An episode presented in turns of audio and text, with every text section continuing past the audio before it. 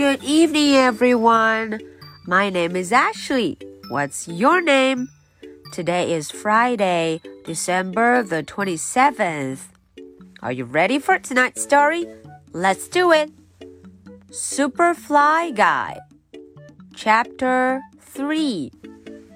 哎，在今天的这个故事中啊，我们要来读第三章，Chapter Three。 小朋友们都知道，在第二章的时候啊，我们这个 Rose 这一位 Lunch Lady 午餐工作人员，她被赶走了。小朋友们都非常怀念 Rose，Fly Guy 也很想他。在今天第三章故事里哦，我们要来看看究竟 Fly Guy 和 Buzz 会做什么，会有什么好主意呢？Chapter Three. The next day, Fly Guy went to school again. 哦，第二天啊，Fly Guy 又去到学校了。In the lunchroom, Fly Guy said, "Miss Buzz." 呜，Fly Guy 大声地说了这个人的名字，Miss Muzzle。他叫他 Miss Muzz。Miss Muzzle looked up. 诶，她呀就抬起头看了。Miss Muzzle 头抬起来，看见什么？Fly Guy。Fly Guy boinked her on the nose. Boing！啊，Fly Guy 一下子就撞到她的鼻子上了。On the nose，撞在了鼻子上。Miss Muzzle cried. Miss Muzzle 大声的哭喊起来。No flies in my lunchroom！ 他很生气哦，他大声地说：“我的这个午餐厅里不允许有苍蝇，No flies！No no no no flies！” She grabbed her swatter and swung. 哇哦，她拿起自己的苍蝇拍 swatter 就开始挥舞起来了。She missed. 嗯嗯，她没有打中。She missed again. She missed again. She missed again. She missed again.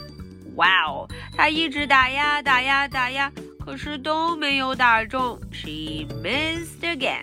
一次一次的都没打中。The boss was not happy. 哦，这时候麻烦来了，老板不高兴了。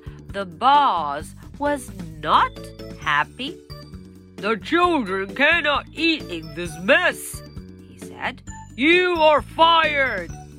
啊，这个老板非常生气，他说了，孩子们不能在这么乱糟糟的地方吃东西呢。你被开除了。You are fired. 你被开除了。The next day, Roz was back. 哦，第二天，Roz 就回来啦。Hello, Roz. You are a super fly guy. 哦，Ros 对这个 fly guy 说了：“你真是一个神奇的 fly guy，超级厉害哦，super fly guy。” Ros made a special garbage soup for super fly guy. 瞧瞧，呜、，Rose 为他做了一份啊，看起来非常美味的各种垃圾组成的一份汤，a garbage soup。咦，Fly Guy 喜不喜欢呢 ？Fly Guy was happy，哈，他可高兴了，他非常的高兴。Fly Guy was happy，everyone was happy。哦，不光是 Fly Guy。所有的人都非常高兴。